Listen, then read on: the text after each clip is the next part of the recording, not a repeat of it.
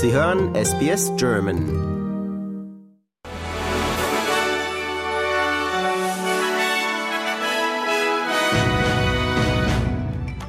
Sie hören den SBS German News Flash an diesem Mittwoch, den 3. Januar.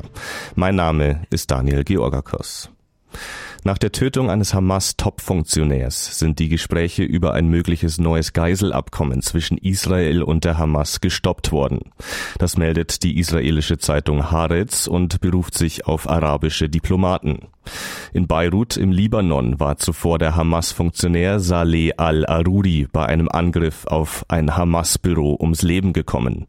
Libanesische Medien berichten, eine israelische Drohne habe das Gebäude der Islamisten getroffen. Der Anschlag sei ein schwerer Angriff auf den Libanon, erklärte die islamistische Hisbollah-Miliz. Sie gab bekannt, der Mord an al-Aruri werde nicht ohne eine Antwort bleiben. Israel gab noch keine Stellungnahme dazu ab.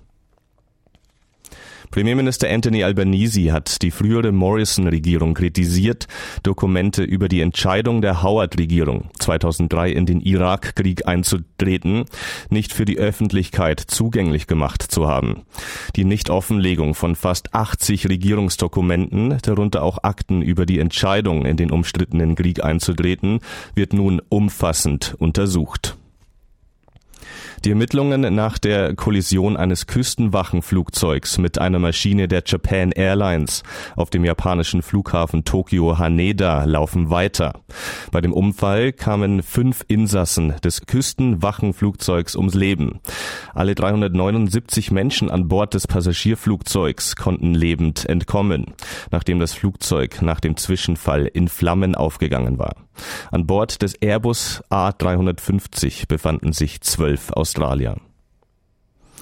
Laut Katastrophenschutzminister Murray Watt wurde das Militär zur Unterstützung der Wiederaufbaumaßnahmen in den von Überschwemmungen verwüsteten Gebieten im Südosten von Queensland eingesetzt. Die Regierung Queenslands hatte zuvor festgestellt, dass die Ressourcen nicht ausreichten. Aktuell wird weiter daran gearbeitet, die Stromversorgung von rund 11.000 Haushalten wiederherzustellen. Hunderte von überschwemmten Straßen in Queensland sind nach wie vor gesperrt. Die anhaltenden starken Regenfälle Fälle erhöhen die Gefahr von Erdrutschen. In Japan ist die Zahl der Todesopfer nach den Erdbeben an der Westküste weiter gestiegen. Laut Medienberichten liegt die Todeszahl mittlerweile bei mindestens 62 Menschen. Zahlreiche Häuser seien zerstört worden oder Bränden zum Opfer gefallen. Der frühere US-Präsident Trump wehrt sich juristisch gegen die Entscheidung im Bundesstaat Maine, ihn von der dortigen Vorwahl auszuschließen. Anwälte Trumps reichten bei einem Gericht in Maine Einspruch gegen den Beschluss ein. Argumentiert wird damit, dass die zuständige Wahlleiterin nicht befugt für eine solche Entscheidung sei.